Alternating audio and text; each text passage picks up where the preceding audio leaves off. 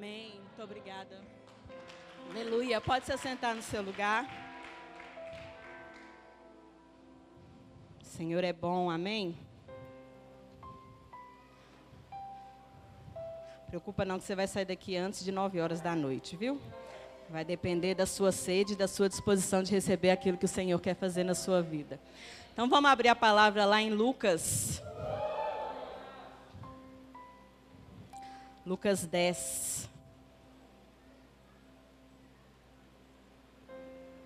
Nós vamos falar essa noite de uma personagem muito conhecida por nós, mas que recentemente o Senhor me, me, me, me clareou, né, vamos dizer assim, sobre um outro atributo dela, sobre uma outra devoção na vida dela. Nós vamos falar um pouquinho sobre ela aqui, entrando dentro dessa questão do que a gente tem vivido é, nesse mês de março, né? Nós estamos aí no mês do descanso. E muitas das vezes a gente tem tanta dificuldade de descansar no Senhor, né? Tantas coisas, tantas situações surgem é, no dia a dia. Se não bastasse as nossas situações, ainda tem as situações dos familiares, dos amigos, daqueles que a gente está cuidando. E aí acaba que você entrar nesse descanso, muitas das vezes, te custa, né? Muitas das vezes você é, é, tem que se esforçar um pouco mais. Mas é, ouvindo um pouco da história dessa mulher, é, ela em outros, em outras, nós vamos ver aqui em outros livros também da Bíblia falando sobre ela. O Senhor ministrou muito ao meu coração, até muito do que a gente já fez aqui essa noite. É tão lindo quando, como o Senhor vai conduzindo as coisas, né?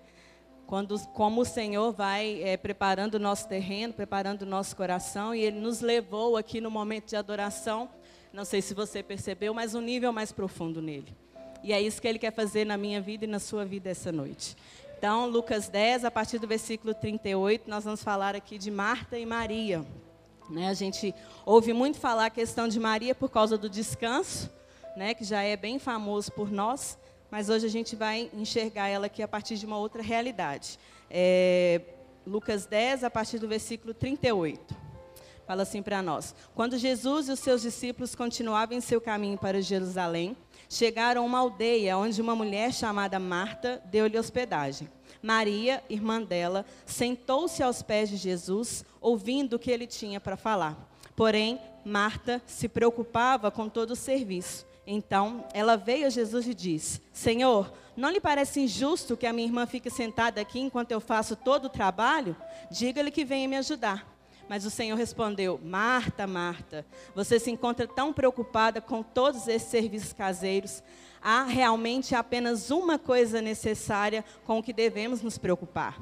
E Maria descobriu o que é, e ninguém poderá tirar isso dela. É, é tão interessante que aqui no versículo. Cadê?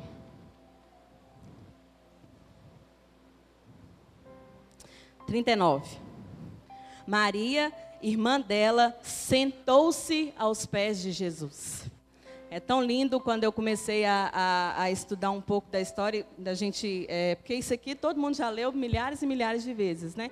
Mas é tão interessante que a partir do momento que você vai caminhando mais com Jesus, por isso que fala que a palavra se renova, né? O seu coração muda. E a partir do momento que seu coração muda, você enxerga aquela palavra de forma diferente.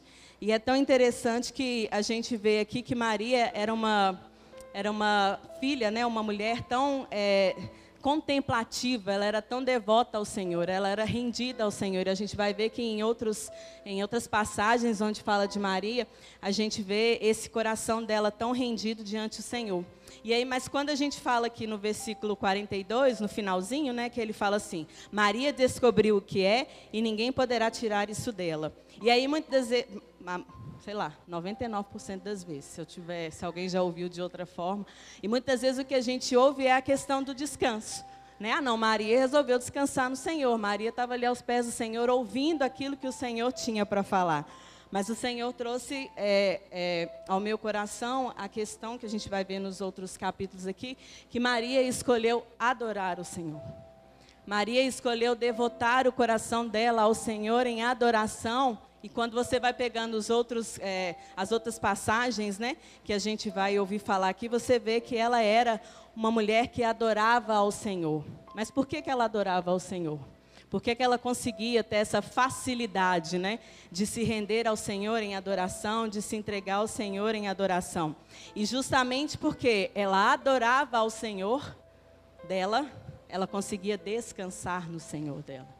Então, muitas vezes, o Senhor tem nos falado: descansa, filha, descansa. Mas se a gente não aprender a adorar o nosso Senhor, se a gente não aprender a entregar o nosso coração a Ele, nós não vamos conseguir descansar nas situações do dia a dia. E aí a gente vai ver aqui alguns pontos é, que Maria nos ensina, né? Em relação a, a, a, esse descanso e de onde que Maria veio, né? É, o primeiro contato que Maria teve com Jesus, volta aí em Lucas 7. A gente vai aprender aqui que desde o início da caminhada, vamos dizer assim, né, de Maria com Jesus, ela já começou a caminhada dela com Jesus, entendendo essa questão da adoração, da devoção, do se render, do se prostrar diante do Senhor. É, Lucas 7, a partir do versículo 30, 36.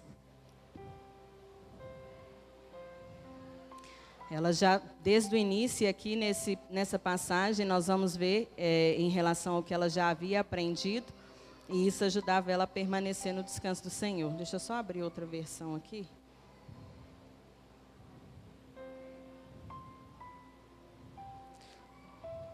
Lucas 7, a partir do versículo 36. Fala para nós assim: Um fariseu pediu a Jesus que fosse almoçar em sua casa, e Jesus aceitou o convite. Quando eles se acomodaram para comer, uma mulher prostituta soube que ele estava lá e trouxe um delicado frasco de alabastro com um perfume caro. Ela se ajoelhou atrás de Jesus, a seus pés, chorando, até que os pés dele ficaram molhados com as lágrimas dela. Depois, ela os enxugou com os seus cabelos e os beijou, derramando perfume sobre eles. Quando o dono da casa, que era fariseu, viu o que estava acontecendo e quem era a mulher, disse consigo mesmo: Isso prova que Jesus não é um profeta, porque se fosse, ele saberia quem está tocando nele e que espécie de mulher ela é, uma pecadora. Então, Jesus falou ao fariseu: Simão, tenho algo para lhe dizer. Pois não, mestre, respondeu Simão. O homem emprestou dinheiro às duas pessoas. Um lhe devia 500 moedas de prata e outro 50. Porém, nenhum dos dois podia pagar-lhe. Então, ele generosamente perdoou a dívida de ambas. Qual você pensa que a amará mais depois disso? Suponho que aquela pessoa a quem foi perdoada a dívida maior, respondeu Simão. Você está certo, concordou Jesus. Então ele se voltou para a mulher e disse a Simão: Olhe, veja essa mulher ajoelhada aqui. Quando eu entrei na sua casa, você não se deu ao trabalho de me oferecer água para lavar a poeira dos pés. Porém, ela os lavou com as suas lágrimas e o enxugou com os cabelos. Você deixou de me dar o costumeiro beijo de saudação, porém, ela beijou os meus pés diversas vezes, desde a hora em que eu entrei aqui. Você se esqueceu da cortesia comum de colocar óleo em minha cabeça, porém, ela cobriu os pés com um perfume raro. Portanto, os pecados dela são muitos, que são muitos, foram perdoados, pois ela me amou muito, mas aquele quem pouco foi perdoado, pouco ama. Ele disse à mulher: Os seus pecados estão perdoados. Então, os homens que estavam à mesa disseram consigo mesmo: Quem é esse homem que pensa que é, que é andando por aí perdoando pecados? E Jesus disse à mulher: A sua fé te salvou, vá em paz. Aqui, é, provavelmente, né, foi o primeiro contato de Maria com Jesus. E no primeiro contato de Maria com Jesus, ela já entendeu quem ela era, ela já entendeu quem era aquele que estava ali, e ela se prostrou diante dos pés de Jesus.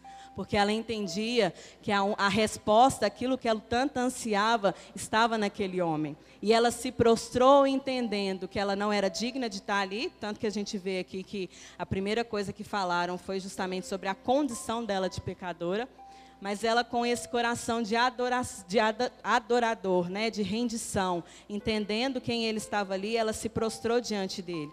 Ela começou o relacionamento se prostrando aos pés e, der, e, se derramando diante dele. Mesmo todos os acusando de pecadora, prostituta, que ela não era digna de estar na presença de Jesus, ela não se importou e o adorou com tudo que tinha no seu coração. E o bom perfume da sua adoração agradou ao Senhor.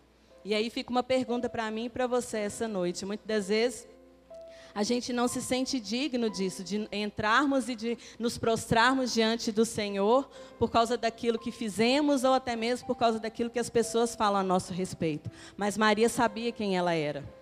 Maria sabia que ela tinha a, a, autoridade, a autoridade não, ela poderia estar ali na presença de Jesus, porque ela já tinha ouvido falar tudo aquilo que ele já tinha feito, todas as pessoas que ele já tinha curado, todas as pessoas que já tinham sido perdoadas através da vida dele, e ela entendeu que ali é, em Jesus e aos pés de Jesus, era o único lugar onde ela ia encontrar perdão para os pecados dela, resposta para aquilo que estava no coração dela e aliviar as dores dessa mulher. Porque aqui fala que ela era uma mulher prostituta. Então ela nem poderia, nem poderia estar ali naquela casa. Mas ela entendeu e com ousadia ela acessou aquele lugar e ela se prostrou diante do Senhor. Ela se rendeu ao Senhor ali aos pés dele e derramou tudo aquilo que ela tinha, que foram as lágrimas, né, é, diante ali do Senhor, e o perfume. E essa Maria não é a mesma do vaso de alabastro, tá? essa Maria é outra Maria. É, e aí no verso 42, Jesus traz para nós um ensino sobre a questão do perdão. É tão interessante que na semana passada, acho que enquanto o Keco estava pregando, o Keco falou alguma coisa e o Senhor trouxe ao meu coração. Lá no versículo 42, ele fala a questão dos pecados, né? É, traz lá a história de quem, de, de, uma pessoa que tinha pecado muito, devia muito, uma que devia menos, os dois tinham sido perdoados. E aí ele perguntou quem amaria mais, se era aquele que deveria, né, aquele que devia mais ou que devia menos. É, né, eles trouxeram que é aquele que devia mais que amaria mais, né? É, e, e, a gente até fala isso, né? Quem muito ama, muito, é, quem muito é perdoado, muito ama. Mas é tão interessante que o Senhor trouxe ao meu coração, até na semana passada, que muitas vezes a gente entra dentro dessa questão de colocar a questão de pecados, pecadinhos ou pecadões, e a gente esquece que para Jesus não tem diferença de pecado. Ele não faz acepção de pecados. E aí, muitas das vezes, a gente olha para a pessoa, ah, não, mas aquela prostituta tem que amar Jesus mesmo, olha de onde ela saiu. Ô filho, e olha de onde você saiu. Quem é você para poder acusar a prostituta porque ela, é, o pecado dela era maior do que o seu? E aí o Senhor trouxe ao meu coração que na verdade não é, não é, é não é a questão do pecado, mas é a sua consciência de quem você era e do que você tem se tornado em Deus, que vai fazendo com que cada dia mais e mais você se entregue ao Senhor e entenda, Pai, eu sou o pior dos pecadores mas por causa dessa consciência que diariamente na minha caminhada contigo, eu vou entendendo isso, eu vou me entregando mais, e aí, igual Paulo falou, eu sou o pior dos pecadores. E não era, ah, foi isso que, ele trouxe. Mas ele estava falando que era o pior dos pecadores, não é porque ele matava os cristãos, não era porque ele perseguia o cristão, é porque ele entendia o coração dele de onde o Senhor tinha tirado. E é na caminhada dele, ele foi sendo lavado e remido pelo Senhor, e por isso ele pôde dizer, porque se fosse assim, ele poderia se gabar, fitar, matei muito, mas hoje metade do novo evangelho foi eu que escrevi. Não, ele entendia que não era por causa dos pecados, não era por causa da quantidade de cristão que ele tinha matado, mas era por causa da caminhada dele, do entendimento que ele ia tendo na caminhada daquilo que o Senhor é, ia fazendo. É, a questão de tomar a consciência, né? Escrevi aqui, ó. É, o nosso amor por Jesus vai aumentando a cada dia que vamos tomando consciência de que nunca fomos merecedores do seu amor e que foi o sacrifício dele na cruz que nos permite chegar a ele, é, chegar, a chegarmos à sua presença. E lá em Romanos 3, 23 falam, né? Porque todos pecaram e destituídos estão da glória de Deus, sendo justificados gratuitamente pela graça, pela retenção que é em Cristo Jesus. Então, é, não é por causa do pecado, né? Não é porque é, trouxe aqui, né? Porque um devia mais, o outro devia menos. Eu acho que a gente tem que trazer essa questão dessa consciência. É, é, o meu entendimento de saber que quanto mais eu caminho com Cristo, quanto mais eu me relaciono com Ele, quanto mais eu me permito, quanto mais eu adoro, né? Quanto mais você adora Jesus, mais parecido com Ele você fica. Porque a gente se torna aquilo que nós adoramos. Então, se você está adorando sua, seu pai, você vai se parecer com seu pai. Se você está adorando o seu emprego, você vai parecer o seu emprego. Se você está adorando seu pastor, você vai se parecer com seu pastor.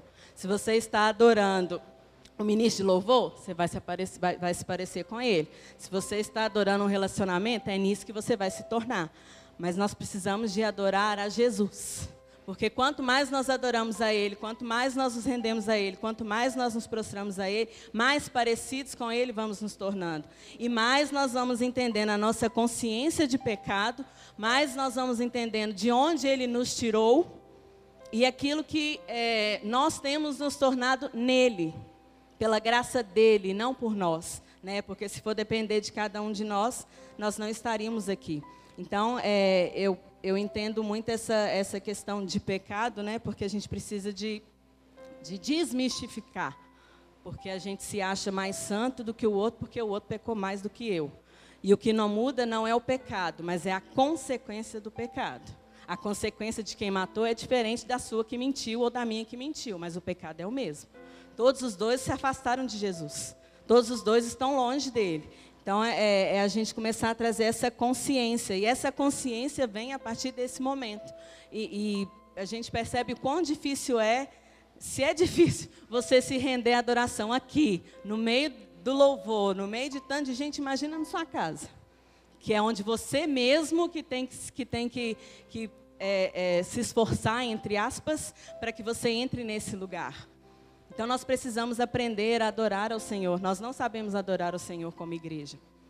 Muitas das vezes a gente vai no, no mover, a gente vai no, no que o outro está fazendo, ou a gente anda no superficial e não consegue se render e entregar literalmente ao Senhor, não consegue permitir né, que Ele entre no nosso coração e que Ele nos molde através da adoração.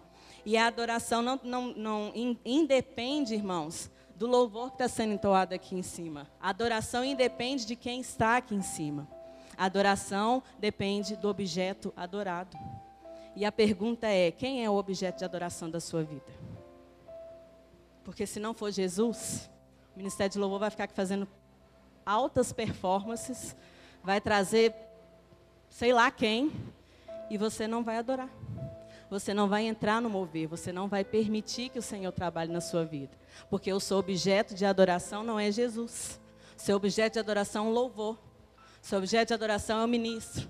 Seu objeto de adoração é o que está ali do lado, que você está de olho, que você está querendo alguma coisa. E não é Jesus. Então, essa noite, nós precisamos alinhar o nosso coração e devotar a nossa adoração a Jesus, que é o nosso objeto de adoração. Porque quando você vem para a igreja entendendo que você está vindo cultuar ao Senhor, não importa o louvor que está tocando aqui em cima. Você pode não conhecer, mas o seu pai está na casa. Você está na casa do seu pai. Ele preparou uma mesa para você. Então você vai se render àquilo que ele quer fazer. Não importa o que está tocando aqui em cima, Jesus, eu quero é te adorar. Não importa, porque o meu coração está devotado ao Senhor. O meu coração está rendido a quem tu és. O meu coração está rendido à tua beleza, à tua santidade, a tudo que o Senhor tem feito na minha vida. O meu coração é grato porque o meu objeto de adoração é o Senhor Jesus. Porque eu venho esse, todos os dias na igreja, não é porque o pastor Carlos precisa da minha presença aqui, não é porque os meus liderados precisam me ver aqui, não. É porque eu quero estar nesse lugar. Porque o objeto de adoração da minha vida está aqui. Como está na minha casa também. Mas você adorar em, em, unidade é muito melhor, né? Você adorar no corpo de Cristo é muito melhor, porque um fortalece o outro. Né? Se você chega aqui triste, cansado, pessoa já te olha, tá tudo bem? Não, estou não, me abraça aqui. Me abraça, vamos adorar o Senhor. E é isso que é o corpo, é por isso que a gente precisa de estar aqui. Mas a gente precisa de alinhar o nosso coração com o coração do Senhor, nos alinhar dentro daquilo que o Senhor tem. O seu objeto de adoração precisa ser Jesus. Enquanto o seu objeto de adoração não for Jesus, você não vai conseguir entregar seu coração a Ele. Você não vai conseguir descansar diante das circunstâncias. Você não vai conseguir se render e se entregar totalmente, seja no momento de adoração ou seja na adoração do seu dia a dia, porque a gente sabe que adoração não é só louvor, né? A gente precisa de adorar o Senhor com a nossa vida. Com o seu olhar, com aquilo que você ouve, com aquilo que você fala, com as pessoas que você convive, no seu trabalho, na sua casa. A adoração não se resume a louvor. A adoração resume-se a uma vida de adoração. Né? E quando a gente tem essa vida de adoração, as coisas fluem muito mais fáceis. Né? Aí vamos comigo lá agora em João 11.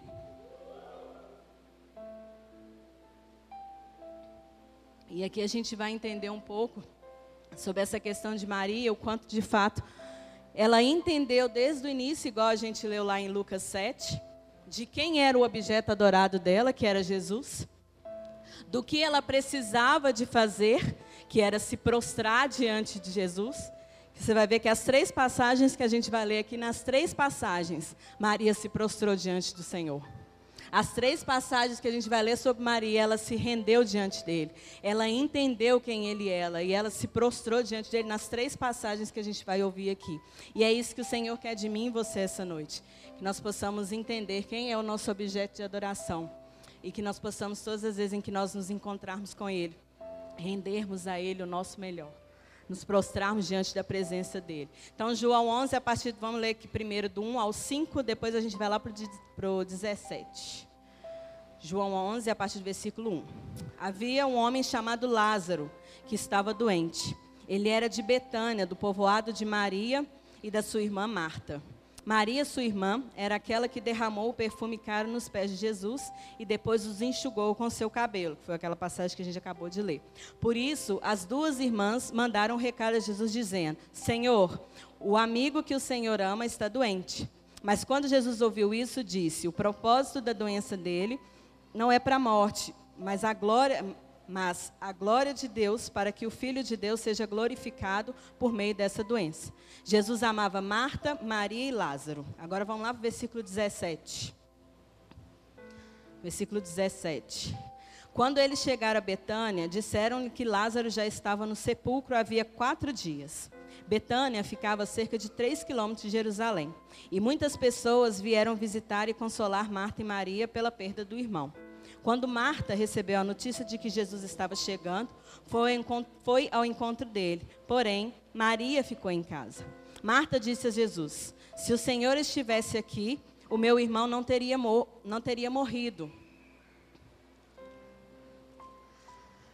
Porém, eu sei, mesmo assim, porém eu sei que mesmo assim Deus lhe dará tudo o que o Senhor pedir a ele. Jesus disse: O seu irmão vai ressuscitar. Sim, disse Maria, eu sei, ele vai ressuscitar no dia da ressurreição, no último dia.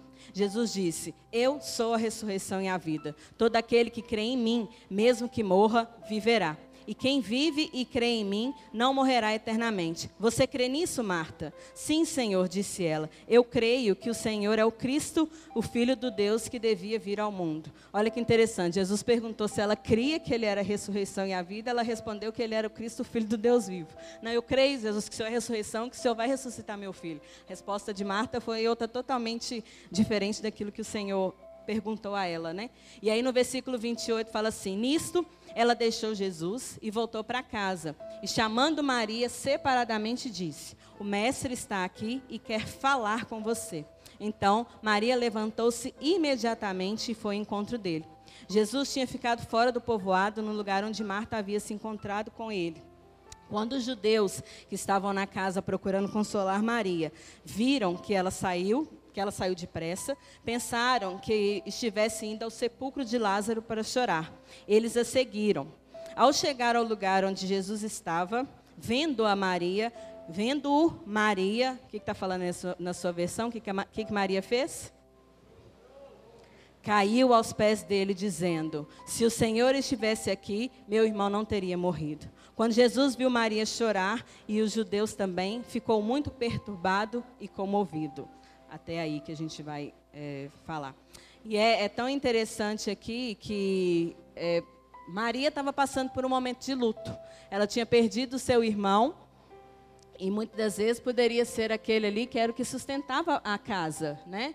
É, era uma, aqui não fala de pai, só falam de, dos irmãos. E muitas das vezes Lázaro era aquele que era o sustento da casa, era aquele ali que trazia o alimento, né? Que trazia as coisas para dentro de casa. E ali as duas ficaram sem, é, sem os, o provedor, né? É, da, da casa. E Maria, mesmo sabendo disso, mesmo é, entendendo no momento de luto, mesmo sabendo das circunstâncias, ela não hesitou em adorar ao Senhor. E aí fica a pergunta para nós: quando você está passando por aquela luta, você consegue adorar o Senhor? Ou você só abre a boca para murmurar? Você só abre a boca para reclamar? Você consegue se render diante dele e entender, Pai, eu sei que o Senhor é soberano sobre todas as coisas, eu sei que a minha vida está nas tuas mãos. Maria sabia que a vida dela estava nas mãos do Senhor.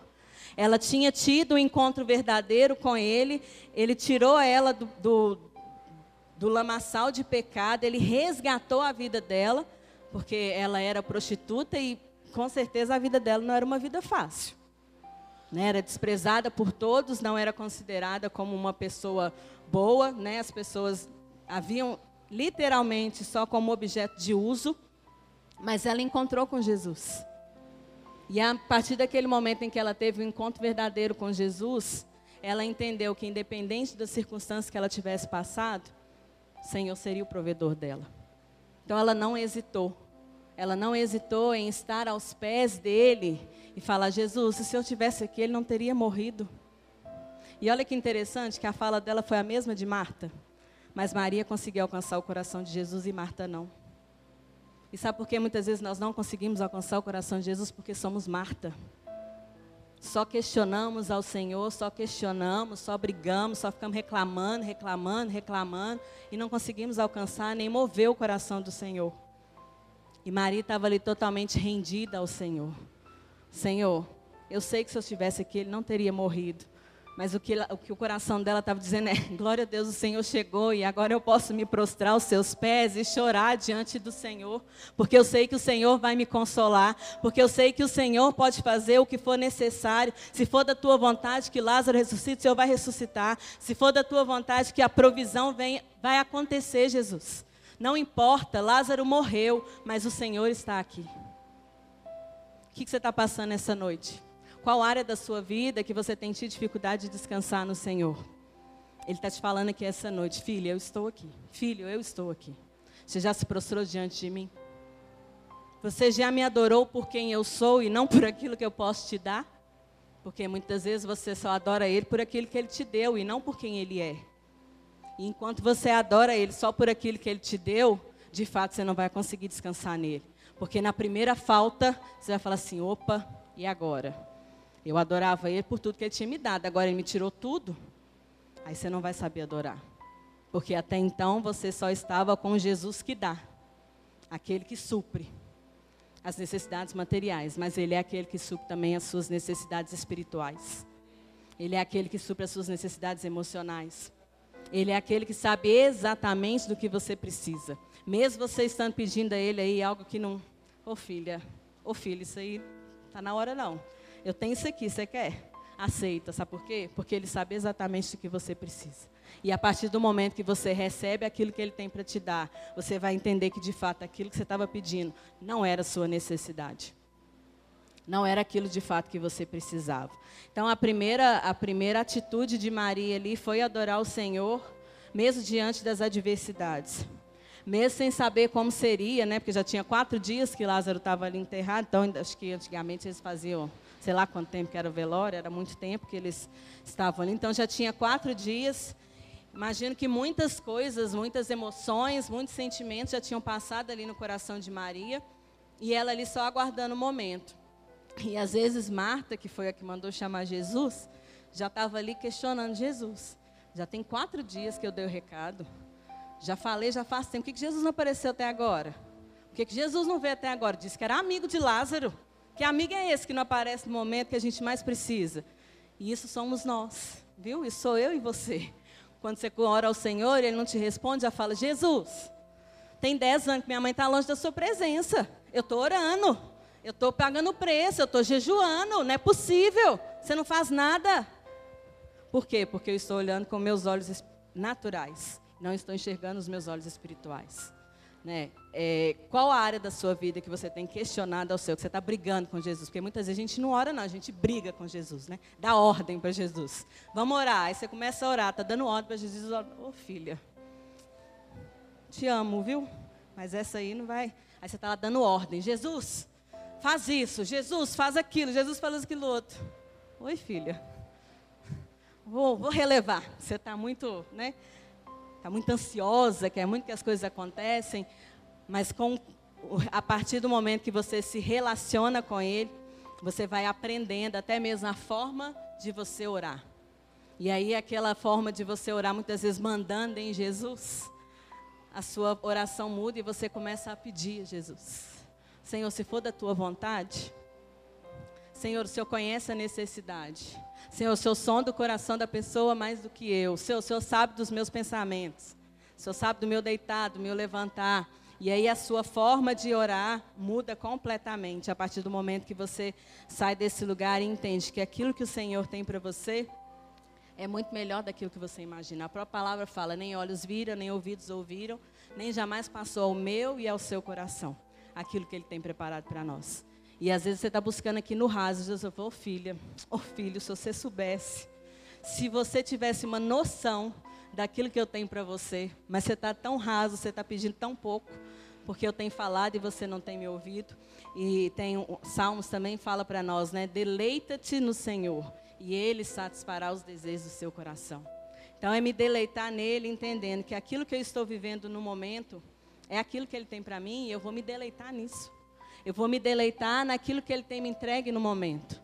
Eu vou me deleitar no, no ciclo, né? No, na estação que eu estou vivendo no momento e vou viver intensamente aquela estação. Seja solteiro, irmão, vive intensamente a sua solteirice. Seja namorando, vive intensamente namorando. É noivado, vive intensamente. É casado, vive intensamente. Mas viva aquilo que o Senhor tem para você nesse momento, sem ficar preocupando qual que vai ser o próximo passo.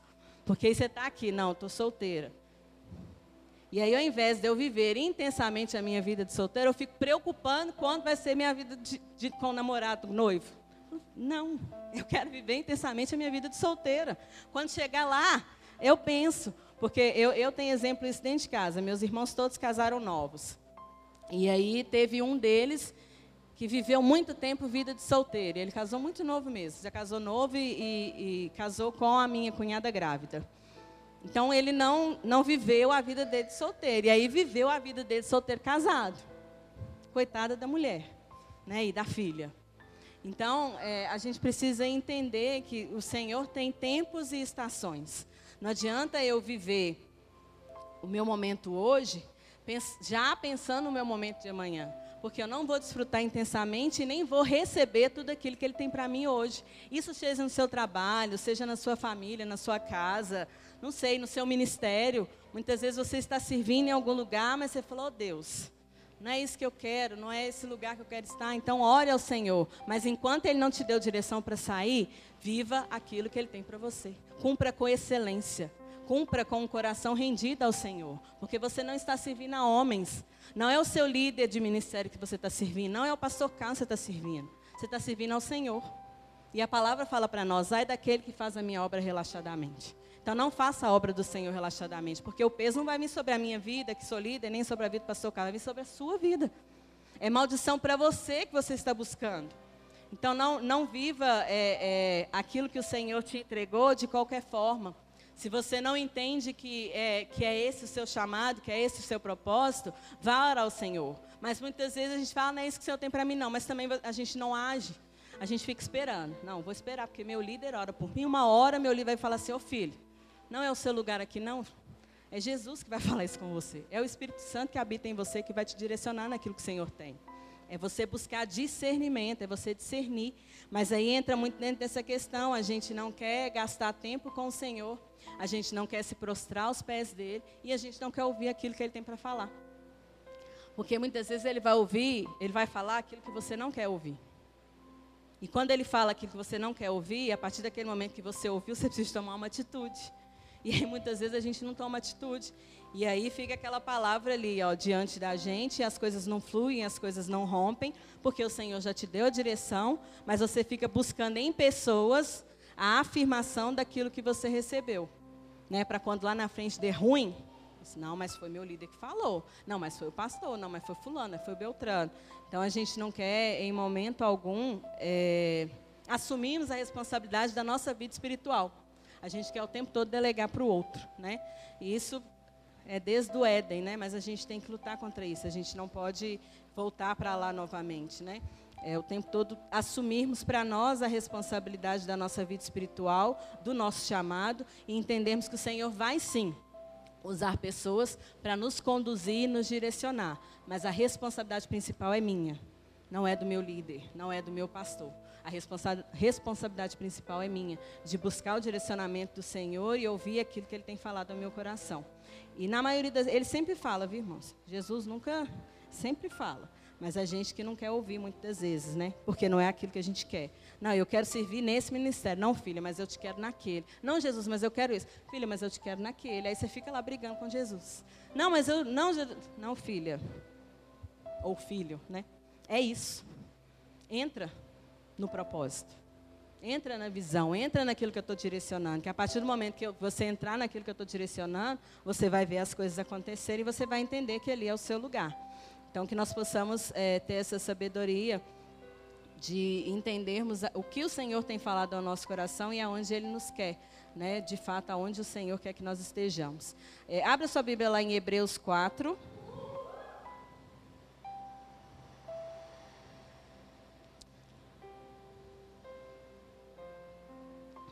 É, Maria aqui, a gente leu né, em, em, João, lá em João 11, que Maria não foi correndo ao encontro de Jesus igual Marta fez. Maria esperou.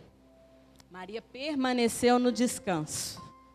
Porque Maria sabia que ele viria, no momento em que ele tivesse que vir, ele viria, e que ele iria até, até a ela, né? Até Maria, porque ela sabia quem Jesus era ela tinha tido um relacionamento com ele, ela tinha encontrado de fato com Jesus.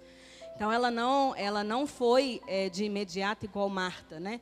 Ela ficou ali esperando, ela permaneceu no lugar dela de descanso, sendo consolada ali pelos, pelos seus amigos, né? E ela só foi quando o mestre deu a ordem para ela. Ela só agiu quando Jesus mandou chamar. Só quando Marta chegou até ela e falou assim: Jesus está te chamando. Agora eu vou. E ela foi correndo, ela não hesitou. Ela poderia ter falado, se eu não, Jesus que vem aqui, uai. Tem quatro dias que eu estou aqui chorando, não tem nem força mais para levantar, e ainda quer que eu vou ter ele, ele é muito folgado. Tá doido? Que Jesus é esse? Que amigo que é esse? Não ri não, gente, porque a gente faz isso. Não ri não, que você faz isso também. Mas não, ela de imediato, meu mestre está me chamando.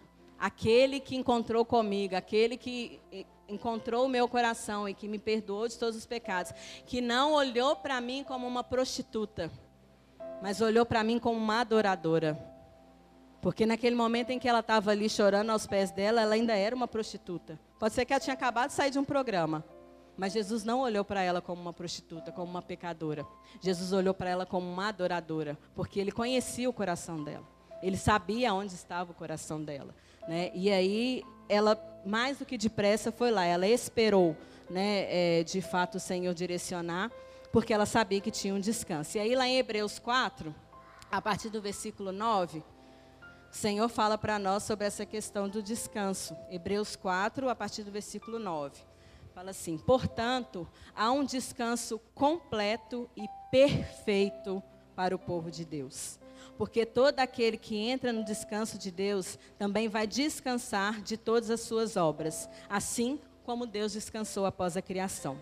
Façamos o melhor que pudermos para entrar também nesse lugar de descanso, tomando cuidado para não cair seguindo aquele, aquele exemplo de desobediência. É, se for ler lá para cima, Hebreus está falando sobre a questão lá do do povo lá de Moisés e, e, tudo, a partir do versículo 1 fala sobre isso, e a desobediência que ele traz é sobre essa questão. Mas olha que interessante o versículo 9. Há um descanso completo e perfeito para o povo de Deus. E aí a pergunta do Senhor para nós essa noite: você é povo de Deus? É a pergunta que ele faz para mim e para você. Você é meu povo? Porque se você é meu povo, a palavra está falando que há um descanso completo e perfeito nele, naquilo que ele tem para nós. E é tão interessante que eu tava, eu fui pegar pegar minha, meu caderno lá de anotação, onde eu anoto as coisas, e aí tinha uma folha solta lá, e aí eu fui ler o que estava escrito nessa folha solta. E aí ele traz a questão da criação, de Gênesis, né, trazendo a, questão do, do, descanso, entrando dentro dessa questão do, do descanso.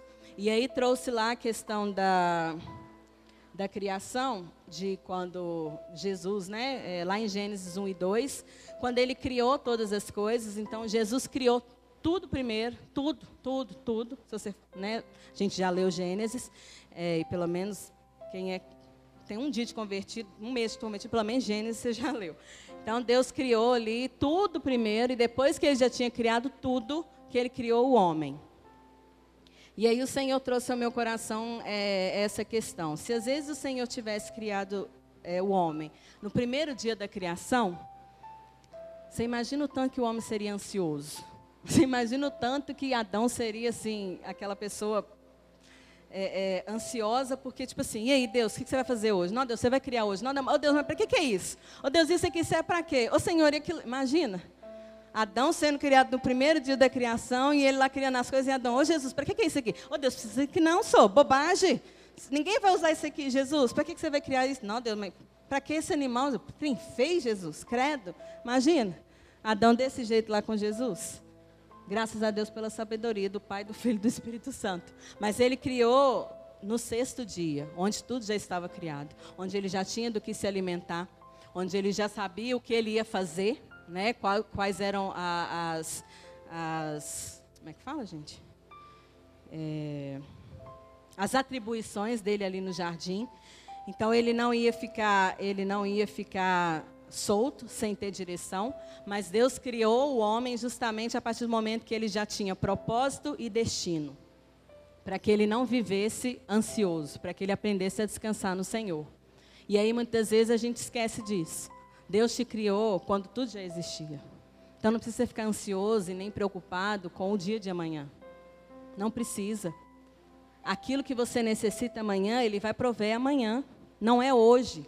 Não adianta você ficar ansioso e desejando algo que ainda não aconteceu. Porque se fosse para Adão participar de tudo, ele tinha criado Adão no primeiro dia, mas ele não criou Adão no primeiro dia. E a mulher ainda tem uma vantagem, porque ele foi criar a mulher depois de tudo. O homem já existia, então ele já tinha tudo. Então a gente ainda está no descanso dobrado, não precisa descansar. Porque o homem que o Senhor levantou sobre a sua vida como cabeça vai prover. Então, mulheres, você não é a cabeça da sua casa.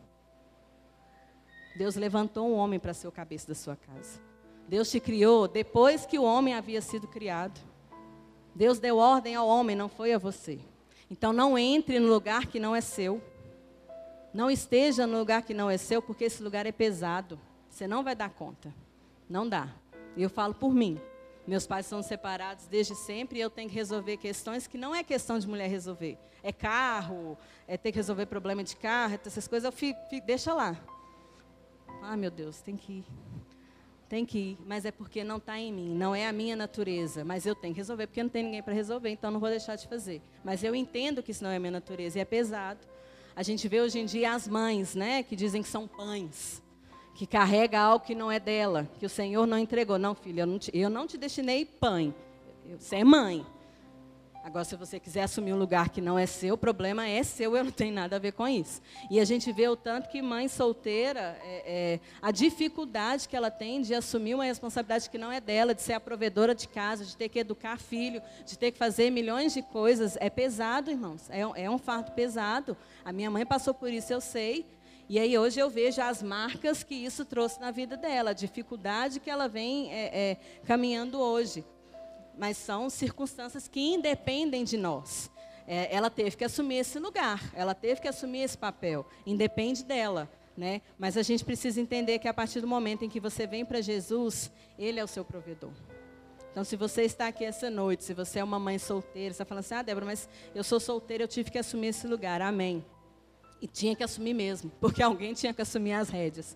Mas o Senhor está aqui essa noite para dizer que há um descanso perfeito nele para você que se você não tem uma referência é, masculina ali, seja um pai, um avô, um tio, o Senhor vai levantar pessoas de Deus para ser essa referência masculina para o seu filho, para sua filha, para poder suprir essa necessidade. Nele você encontra essa necessidade, né? Nele você consegue, é, como Hebreus fala aqui, né? Nele você alcança esse descanso completo e perfeito. Abre lá em Isaías 39. Então pega aí a dica de Adão e entenda que o homem só foi criado depois que tudo já existia. Então não precisa de você ficar ansioso, não precisa de você andar preocupado. A sua necessidade vai vir no momento exato em que você precisar. E muitas vezes ele está até querendo saber onde está seu coração. Né? Muitas vezes não, sempre. O Senhor está querendo mostrar para nós, porque às vezes a gente acha assim, não, eu estou tô, tô tranquilo, estou tô, tô de boa.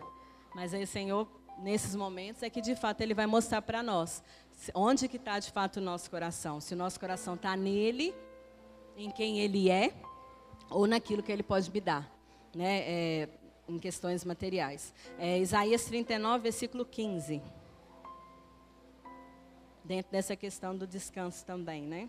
E aí, mais uma vez, falando para nós. Isaías 39, versículo 15.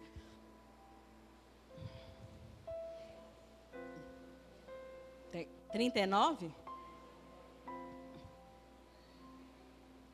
Deixa eu abrir aqui que eu anotei aqui. Não tem versículo 15, não? Então, eu anotei a referência errada. Espera aí que eu falo agora. Eu vou ler aqui, depois eu, eu é, fala assim: Pois assim diz o Senhor Deus, o Santo de Israel: Voltemos, é, voltando e descansando, sereis salvos no sossego e na confiança estará a vossa força.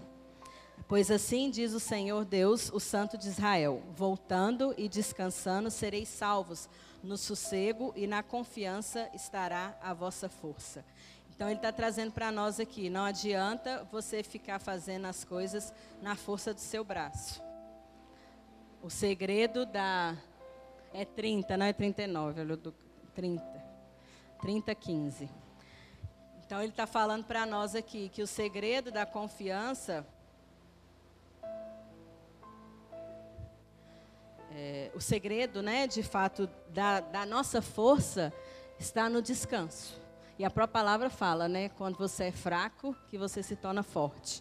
Por quê? Porque quando você é fraco, você não consegue fazer nada mais por você mesmo. Aí é aquele momento que você fala assim: Ah, Jesus, já fiz de tudo, toma.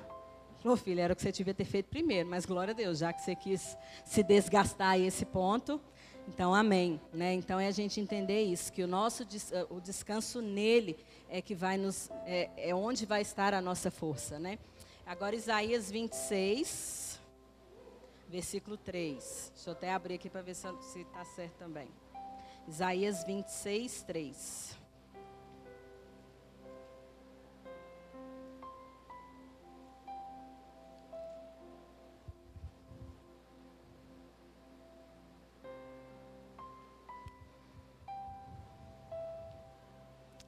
Fala assim, Isaías 26, versículo 3.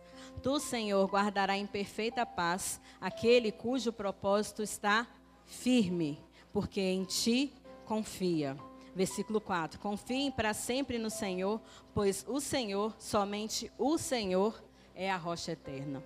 E aí fica a pergunta: aonde, você, aonde está alicerçada a sua vida? É na rocha eterna? Porque se não for na rocha eterna, de fato, você não vai conseguir é, viver aquilo que o Senhor tem para nós. Você não vai conseguir permanecer firme. Né? E a própria palavra fala né, da, daquele que construiu o prudente, né, que construiu a casa sobre a rocha, e aquele que construiu sobre a areia. E se a gente constrói a nossa casa sobre a areia, vão vir nas circunstâncias, vão vir situações, vai vir na chuva, vai vir na tempestade, o próprio tempo, o calor, tudo isso vai é, é, interferindo na nossa criação, né? Na, na, nossa construção, desculpa. E aí uma hora vai cair.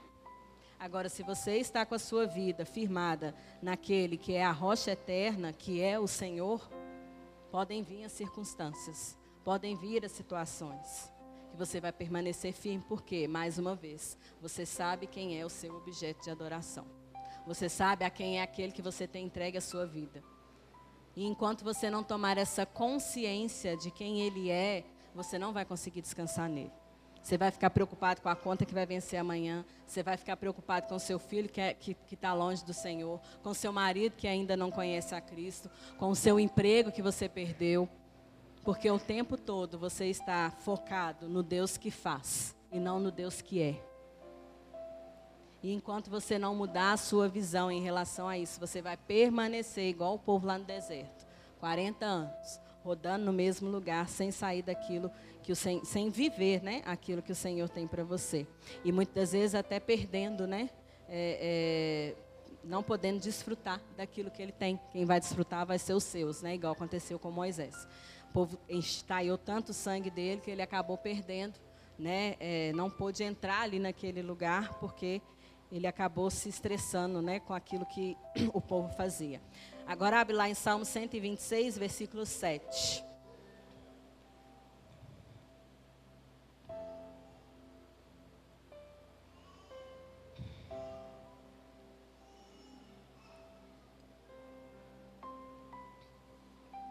Salmo 126, versículo 7 é um convite do Senhor para mim e para você essa noite. Também não é não? Não, misericórdia, hein? Tá doido?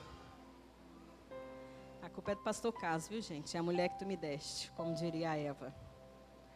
É... Vou ler aqui, depois o Duca acha lá também. Retorne ao seu descanso, ó minha alma, porque o Senhor tem sido bom para você. Retorne ao seu descanso, ó minha alma, porque o Senhor tem sido bom para você. Então, esse é um convite do Senhor para mim e para você essa noite.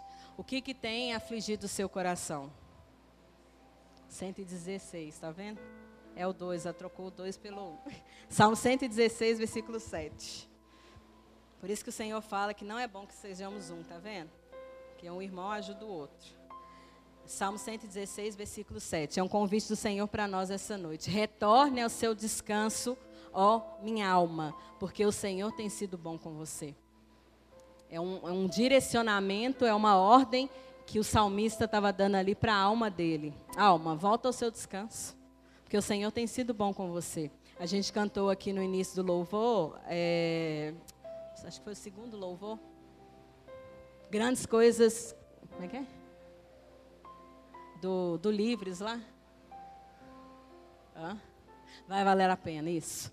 E aí o Senhor te convida essa noite a você cantar. Não é que vai valer a pena, já tem valido a pena. Já tem valido a pena. Porque você já tem visto transformação na sua vida. Você já tem visto, visto frutos. Então não vai valer a pena. Porque às vezes quando você canta vai valer a pena, você está cantando chorando, oh Deus, vai valer a pena, Jesus. Vai valer a pena. Não, já tem valido. Sabe por que já tem valido? Você estava condenado ao inferno e agora você já tem o céu. Você tinha a vida a morte eterna, mas agora, a partir do momento que você reconheceu Jesus, você já tem a vida eterna. Então já valeu a pena já valeu a pena porque a condenação de morte já não está sobre a minha nem sobre a sua vida. Então, que você possa abrir a sua visão em relação a isso. Não vai valer a pena, já valeu a pena e já tem valido a pena. Porque você continua caminhando naquilo que Ele tem, porque você tem visto a transformação na sua vida, na sua família, na sua casa, no seu trabalho. Vidas têm sido transformadas através daquilo que o Senhor tem feito em você. Então, não vai valer a pena, já valeu a pena. Já valeu a pena você ter se entregue a Jesus, já valeu a pena você renunciar tudo que você renunciou até aqui, porque ainda tem muito mais para a gente renunciar, mas já valeu a pena tudo que você renunciou até aqui, porque Ele já fez grandes coisas na sua vida, que é justamente o que fala aqui. O Senhor tem sido bom para mim, comigo e com você. Eu tenho certeza que você tem grandes coisas para poder compartilhar e para falar daquilo que o Senhor tem feito. E muitas vezes, irmãos, são coisas que é só você não são coisas externas, mas são coisas internas. E isso vale muito mais do que aquilo que as pessoas estão vendo. Porque é só você que sabe a sua luta de toda noite. É só você que sabe na hora que você deita a cabeça no travesseiro os pensamentos vêm. É só você sabe aquelas lutas mais íntimas e ferrenhas que você não compartilhou com ninguém até hoje. E é só você que sabe as que você já venceu e aquelas que você está no processo para vencer. E não tem e, e muitas vezes as, as pessoas nem sabem. Mas você sabe de onde você já saiu, dos lugares que o Senhor já te tirou, dos lugares que o Senhor já, já te transportou, daquilo que Ele já fez na sua vida. Você sabe. E às vezes ninguém nem tem noção de onde o Senhor já te tirou. E, e aí, voltando, né, essa questão da, da adoração, é, trazendo, né, a gente falou da questão do descanso e da adoração.